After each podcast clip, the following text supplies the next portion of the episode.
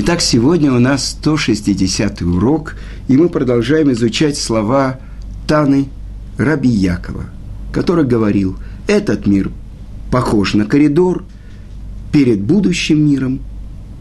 Исправь себя в коридоре, чтобы войти во дворец.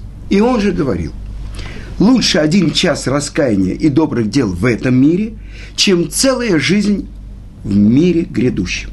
Но лучше один час душевного покоя в мире грядущем, чем целая жизнь в этом мире. И мы начали на прошлом уроке говорить, что первая часть, что почему один час раскаяния и добрых дел в этом мире больше всего будущего мира. И это то, что объясняется, что в этом мире, если человек что-то испортил, он может исправить. Если он исполнил, это то, что он берет с собой.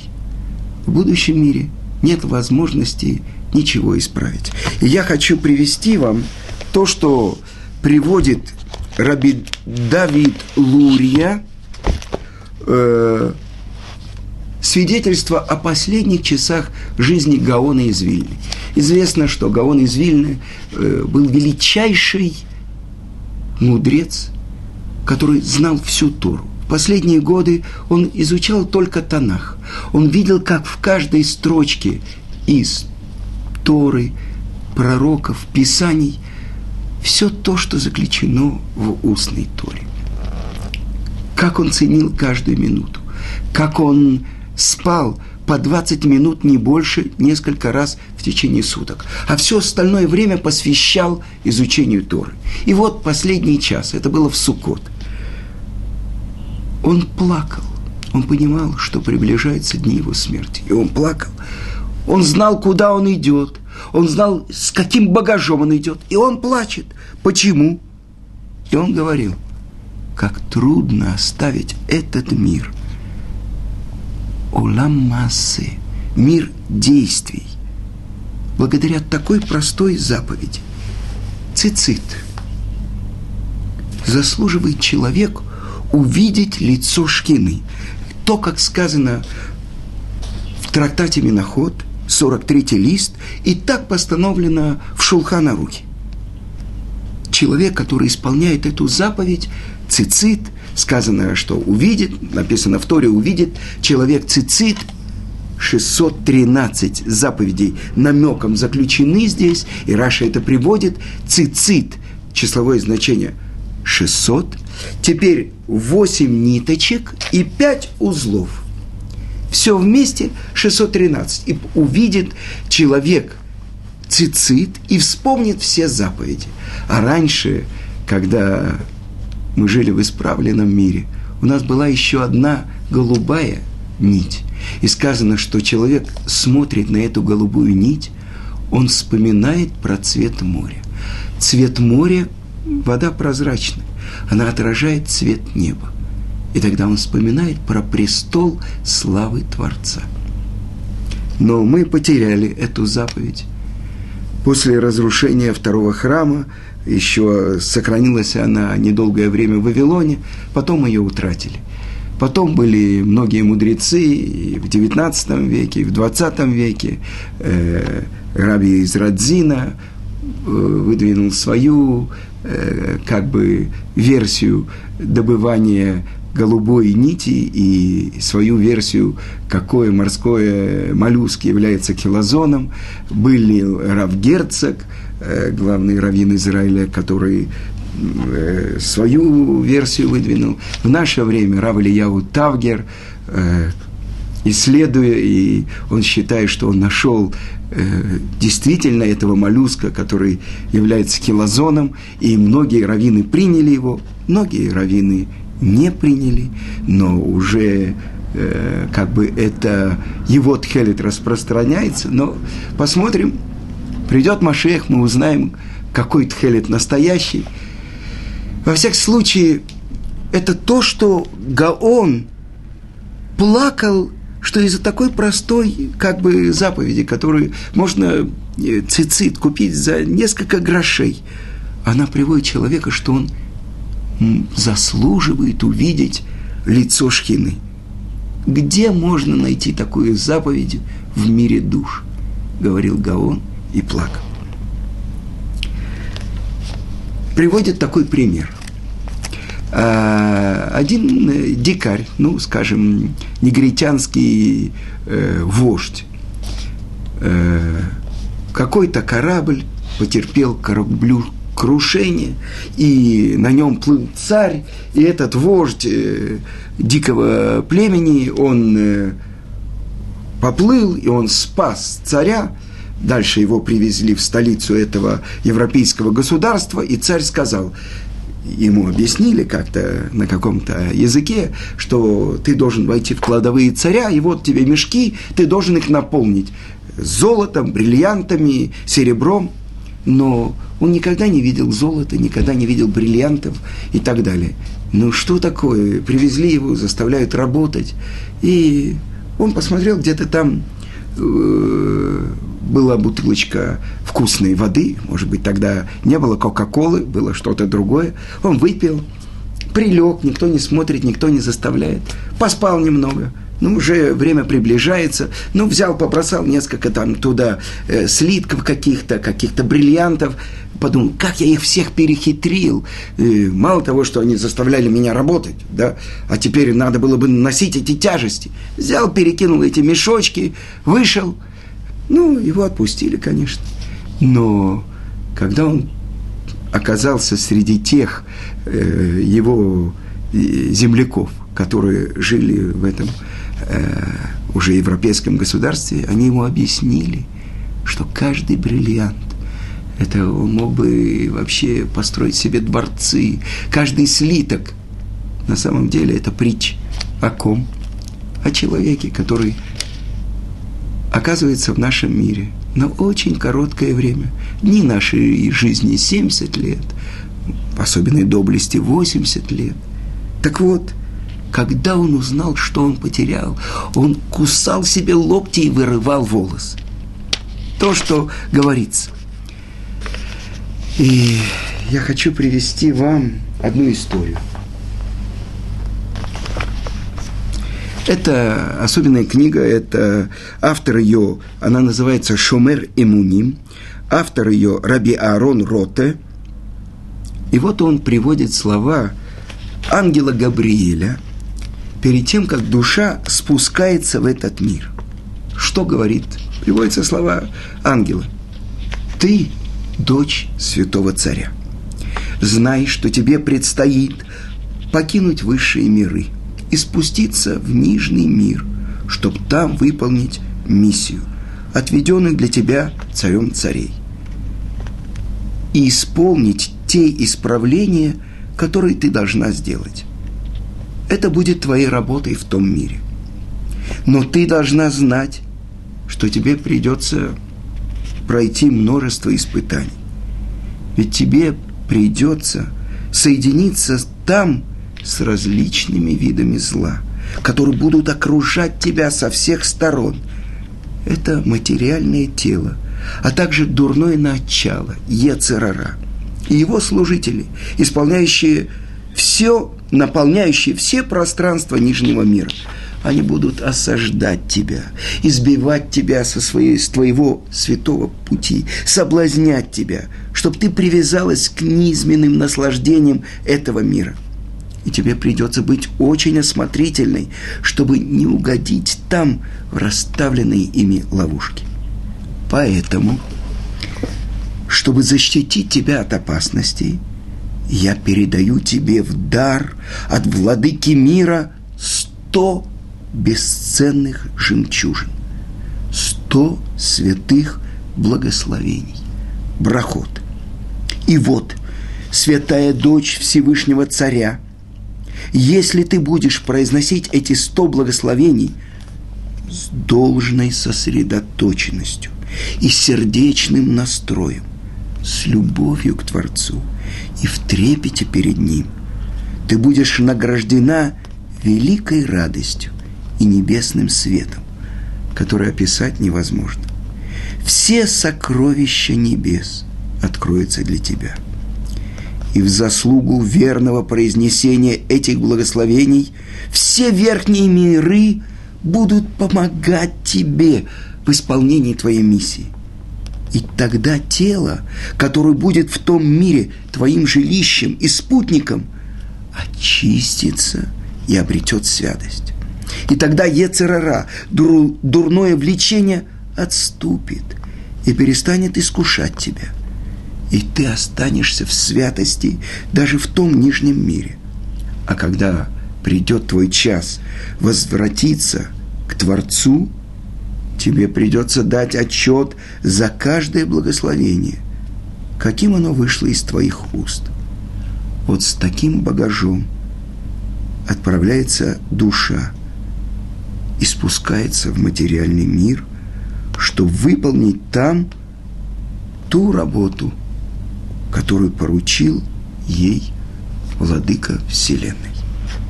Итак, мы понимаем, что не просто так человек попадает в этот мир, а у него есть особенное задание. И вот то, что написано так. Это говорит э, один из комментаторов э, на трактат Авод, Раби Элязар. Но точно такие же слова написаны в книге Рамхаля, Раби Моше Хаем Люцатов, учителя всего еврейского народа, в его книге, казалось бы, книге про исправление своих качеств, которая называется «Тропинка праведников», тропинка, идущих прямо с Творцом. И вот, что он пишет. Ведь на самом деле то, с чего мы начали несколько уроков тому назад, глазам человека, который живет в этом мире, что он видит? Он видит этот мир, трехмерный мир, такой прекрасный, такой открытый для всех возможностей. Это реальность. А то, что кому выпало с детства это учить, то это знает. Нам пришлось это учить только уже в зрелом возрасте, что то, что есть будущий мир, то, что человек пришел для исправления своих качеств, для того, чтобы выдерживать испытания и прилепиться к Творцу. Это на самом деле, ну, как бы немножко теоретическая вещь. Казалось бы, человек пришел, чтобы жить и процветать в этом мире. Больше того, святая книга Зор говорит – что каждый человек, который живет в мире, он думает, что он пришел сюда жить вечно. Этот умер от насморка, этот от той болезни. Я не имею отношения к этому профсоюзу умирающих. Понимаете? Так вот, что говорит Месилат и Шарим? И посмотри на самом деле, что ни один человек, обладающий пониманием, глубоким разумом, согласиться и поверить, что цель сотворения человека – это его состояние в этом мире. И он задает такой вопрос. Кимахем хаеод Адам пауламазе. Что это жизнь человека в этом мире? Или по-другому, кто радуется и наслаждается полностью в этом мире? И это то, что говорит царь Давид. Дни нашей жизни 70 лет, а в особенной доблести 80 лет. Но большинство их наполнены чем? Страданием, болезнями, болями, заботами. И после всего что? Какая награда? Пум-пум-пум-пум-пум-пум-пум-пум. Смерть. Так вы понимаете, что это такое? Как казалось бы, э, ради этого. Один мальчик говорил, что когда ради я стану взрослым, а вы станете маленькими, я вас посажу как кукол на диване. Ну, то есть, все меняется, все переворачивается. Так вот, продолжает Месилат Ишарим и говорит, даже одного из тысячи ты не найдешь, который бы наслаждался и получал удовольствие настоящее от этого мира. И даже он, если он достигнет зрелого возраста, уже он отодвигается. И уже весь этот мир теряет всю привлекательность. То есть, то, что мы говорили, этот мир – коридор. И в этом мире, продолжает э, Месилат и Шарим, заповедь, как человек продвигается по коридору? Благодаря исполнению заповедей. Так вот, эти заповеди миздамнимло, представляются ему. Что значит представляется? Издамнут. Э, на неделе продажа книжек на 30% меньше. Есть э, в Иерусалиме проводятся такие продажи э, святых книг. Прошла неделя, они становятся на 30% дороже. А больше того, что значит заповедь представляется? Успел, схватил, взял. Так вот, это то, что написано здесь, это то, что учит нас Месилат Ешарим про то, что насколько важен этот мир, что здесь человек может исполнять заповеди, может приблизиться к Творцу, может открыть Творца. Это то, что мы учили раньше. Каждое мгновение еврей, любой человек мира, может обратиться к Творцу.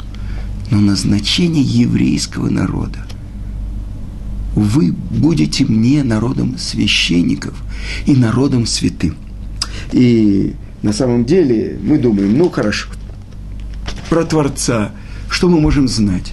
Только по его проявлению в мире, это то, что называется его святыми именами, по моим действиям я называюсь, по его мудрости, которая заключена в Торе, мы можем знать и постигать его.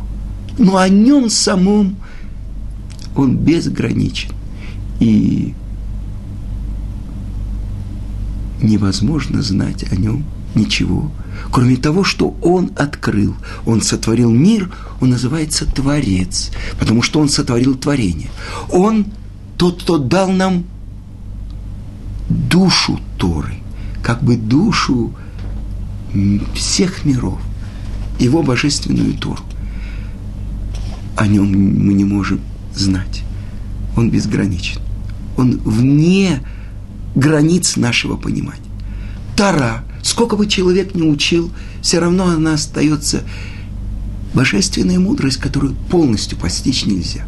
Но кто такие евреи, кто такой еврейский народ, мы же знаем. Ну как, посмотрю в зеркало. Еврей, еврей, еврейский народ, много таких евреев. Так вот то, что объясняет Сватымет – так же, как нет у нас никакого понимания и возможности постичь сущность Творца, сущность Торы.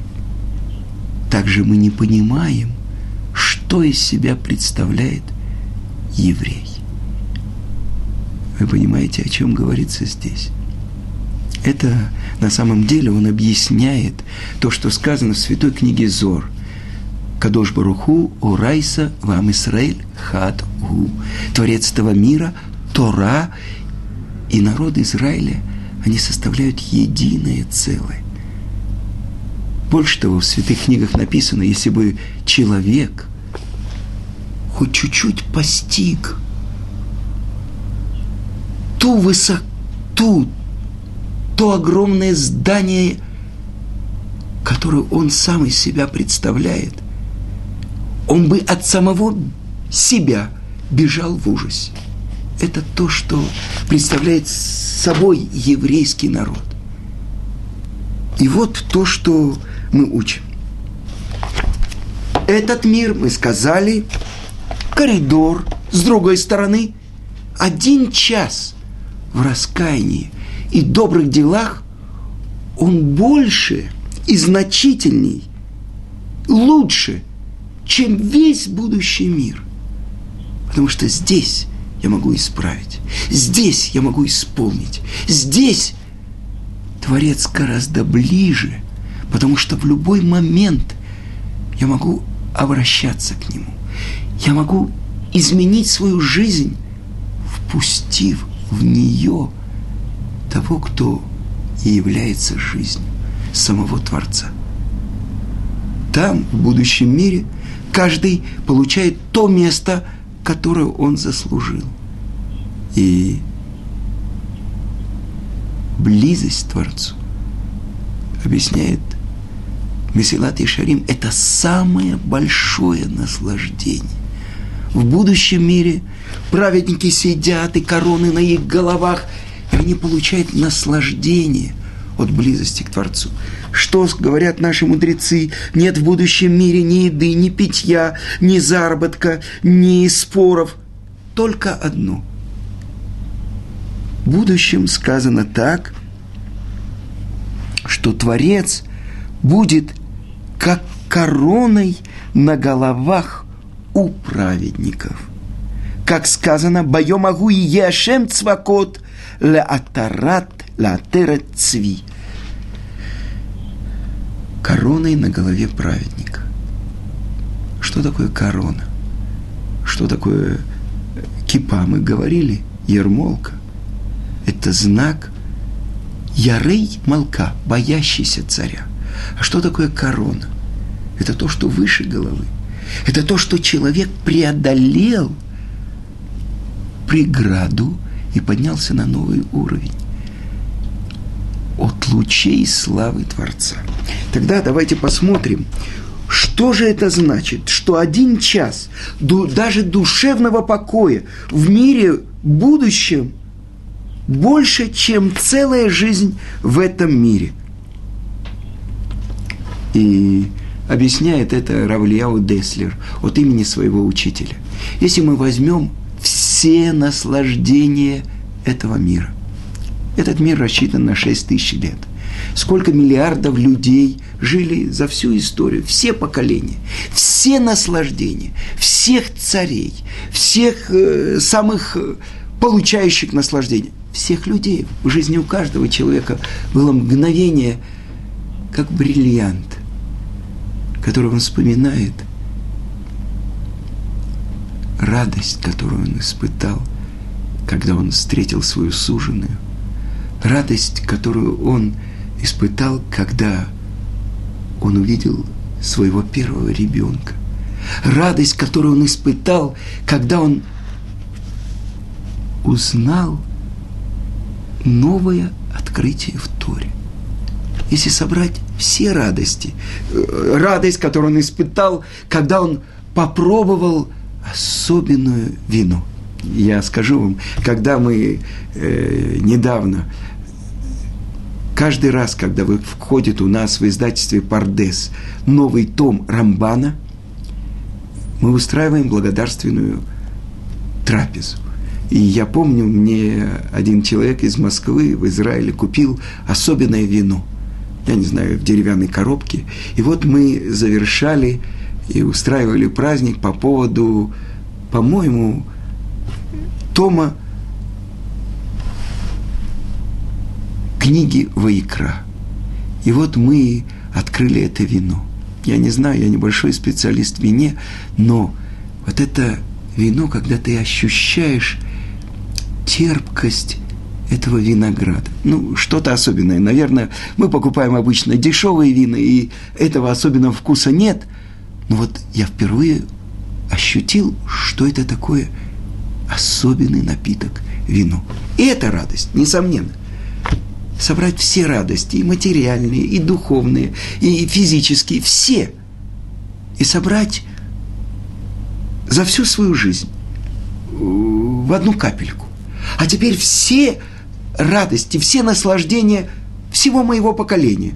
Я уже в мире живу 60 лет, собрать все наслаждения моего поколения, а всех поколений, и соединить это в одну каплю. Так то, что учит нас Тана Раби Яков, что даже момент просто душевного покоя в будущем мире это гораздо больше наслаждения, чем все наслаждения всех людей, всех времен в этом мире. Потому что, я вам скажу, то, что я слышал от своего учителя Гаона, Рамыши Шапира, в будущем мире, то есть в духовном мире, нету даже на горчичное зернышко материальности. А ведь на самом деле большинство нашей жизни мы проводим в материальном. Но оказывается, и это то, что я слышал от моего учителя Равицка Казильбера, он говорил так, что когда человек идет спать, потому что он любит спать, он теряет эти 7-8 часов. Но когда он идет спать, чтобы проснуться бодрым, чтобы исполнять волю Творца, и этот сон присоединяется к его служению. Когда он идет есть, потому что у него там выделяется желудочный сок, он голоден, это одно. А когда он идет есть, чтобы у него были силы учить Тору, исполнять заповедь, это все то, что нанизывается на единое целое. И это то, что объясняет мораль из Праги. В этом мире человек даже делает один шаг. Он открывает первый лист Талмуда. Он устремлен постижению мудрости Творца. Он посередине движения. И так во всем. На самом деле, почему человек что-то делает? Потому что он хочет. Потому что у него есть рацун, желание. А корень этого слова – рац. Он, рица – это бег. То есть он выходит из себя. Он в этот момент, когда он исполняет волю Творца, он становится его посланником. И сказано, что дорог Творцу, его посланник, больше, чем все сотворенные миры. Тогда мы понимаем, что в этом мире человек идет. Каждая мецва строит его, он изменяется. А на самом деле, где, в чем происходит изменение в нем, где он движется? И это то, что сказал Фрейд. Я путешествую в подвалах человека. На самом деле человек – это огромное здание. Человек, который постиг одну мудрость истории – это уже другой человек. Где же он движется? В чем он движется? Это огромное здание его души, которое называется по ступеням низший уровень, нефиш, компаньон тела. Выше то, что отвечает за речь, то, что отвечает за желание сердца. Это рух, это дух. А еще выше то, что обычно у нормального, простого человека это выше, чем его тело. Это нишама. Это самый высокий уровень его души. Так вот, насколько человек по этой винтовой лестнице поднимается, сказано, в субботу человек приобретает вторую душу. Откуда? Какая вторая душа? это чуть-чуть больше его души спускается в это тело. А тело, мудрецы называют это только башмак души.